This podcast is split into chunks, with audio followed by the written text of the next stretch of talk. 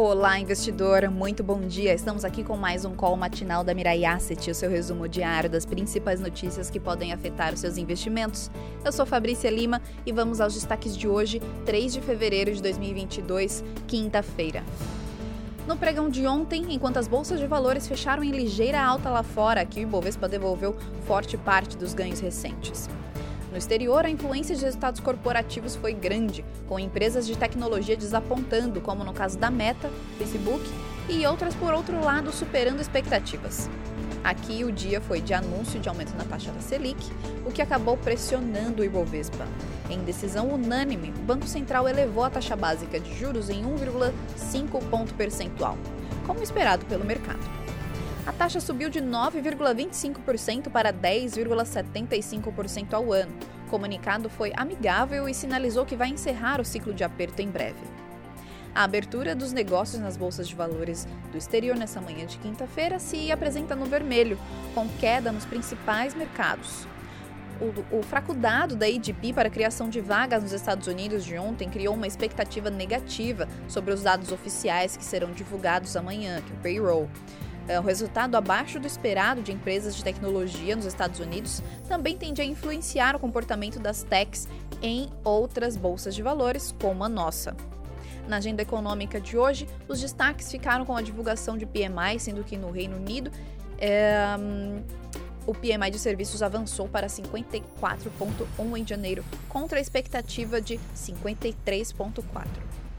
Na zona do euro, saiu o PMI composto de janeiro uh, em 52,3 contra 53,3 em dezembro e abaixo da expectativa que era de 52,4. O PMI de serviços caiu para 51,1 em janeiro contra a previsão de 51,2. Os mesmos indicadores uh, de janeiro ainda serão divulgados aqui e nos Estados Unidos. As atenções também se voltaram para as reuniões para decidir uh, os juros no Reino Unido e na zona do euro, na safra de resultados corporativos para hoje teremos os balanços da Amazon, Ford, Enel e Royal Dutch Shell. E os nossos analistas fundamentalistas acham que o Bovespa tende a seguir a fraqueza de seus pares no exterior, uh, salvo uma entrada adicional mais forte dos fluxos uh, de investidores estrangeiros. Vamos agora para as principais aberturas uh, e commodities. O Ibovespa teve uma queda ontem de 1,18%, né, conforme eu havia falado, chegou a 111.894 pontos. O dólar teve um leve aumento de 0,07% eh, a R$ 5,27. Nasdaq com aumento de 0,5%. A Selic acumulada no ano está em 0,80%.